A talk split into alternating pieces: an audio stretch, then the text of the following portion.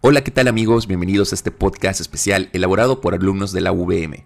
Yo soy Carlos Cuevas y junto a mis compañeros Michelle Johansson y David Ruiz les platicaremos acerca de un tema muy interesante sobre el pensamiento crítico latinoamericano en la comunicación, ya que es un tema que como estudiantes de sociología de la comunicación es muy importante poder conocer y analizar. Comenzamos con un poco de contexto histórico. Tenemos que decir que el pensamiento comunicacional latinoamericano está marcado por la influencia de corrientes de investigaciones foráneas, en especial la Mass Communication Research estadounidense, que irrumpe a mediados del siglo XX con el objetivo primordial de analizar los efectos sociales, culturales y psicológicos de los mensajes que se transmiten por los medios masivos de comunicación y las reacciones del público frente a las propuestas mediáticas con el objeto de obtener las claves para conducir el comportamiento de las masas. Entonces, ¿Qué consecuencias tuvo esto para Latinoamérica? Mi compañero David nos hablará sobre eso. Gracias Carlos. El influjo foráneo enriqueció la discusión teórica desde México hasta Argentina y marcó rasgos estructurales de su pensamiento.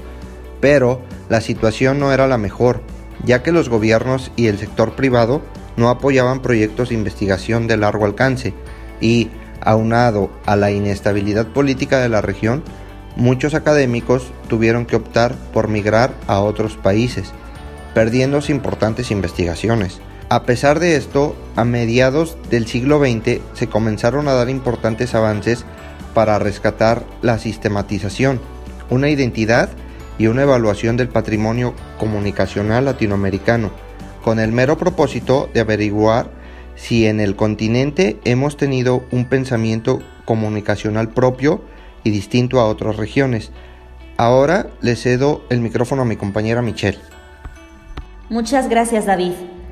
A partir de los años 70 y 80 se desarrollaron en Latinoamérica diversos estudios vinculados a la industria cultural. Jesús Barbero publicó en el 87 De los medios a las mediaciones, que es un libro en el que se explica cómo se desplaza el análisis de la comunicación ya no centrado en los medios de comunicación, sino en las mediaciones sociales que existen entre los mensajes y los sujetos. Así inició un nuevo campo de estudio, ya que corrió del centro del análisis al objeto, que en este caso son los medios de comunicación, para pasar a analizar procesos, prácticas, tácticas y estrategias.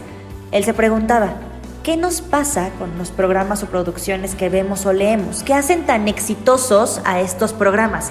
Y estas respuestas las analizaremos el próximo episodio. Manténganse al pendiente porque estará muy interesante. Muchas gracias por escucharnos. Nosotros somos Carlos Cuevas, David Ruiz y Michelle Johnson. Saludos.